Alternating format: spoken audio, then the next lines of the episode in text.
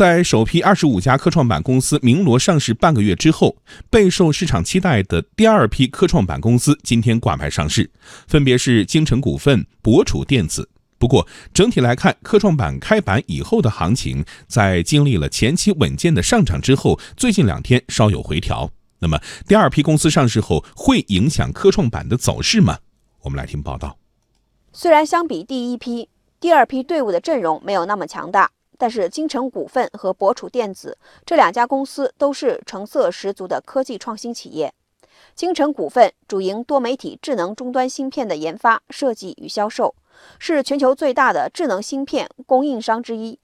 京城股份上市将进一步壮大资本市场的国产芯片军团。博楚电子则是国家首批从事光纤激光切割成套控制系统开发的民营企业。致力于为激光加工提供稳定高效的自动化控制解决方案，推动中国工业自动化的发展。市场人士预计，京城股份和博楚电子将联袂为科创板送上一个响亮有力的双响炮。那么，第二批企业上市后会复制第一批企业的表现吗？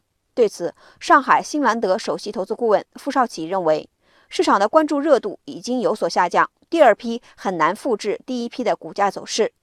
呃，新股上市啊，肯定有很多资金来追捧，但是要复制之前的一个大幅走高走势的话，我认为啊，这个难度还是挺大的，或者说涨上涨的这个幅度的话，呃，应该会呃打折扣。我认为啊，投资者要投机的话，或者说要这个按部就班去照搬之前的一个走势去做这样的一个预期的话，是有刻舟求剑的嫌疑的。在经历前期持续稳健上涨后，最近两天科创板走势稍有回调。前天，也就是六号，科创板走出了倒 V 型行情。昨天，科创板走势继续分化，十六股上涨，占比百分之六十四。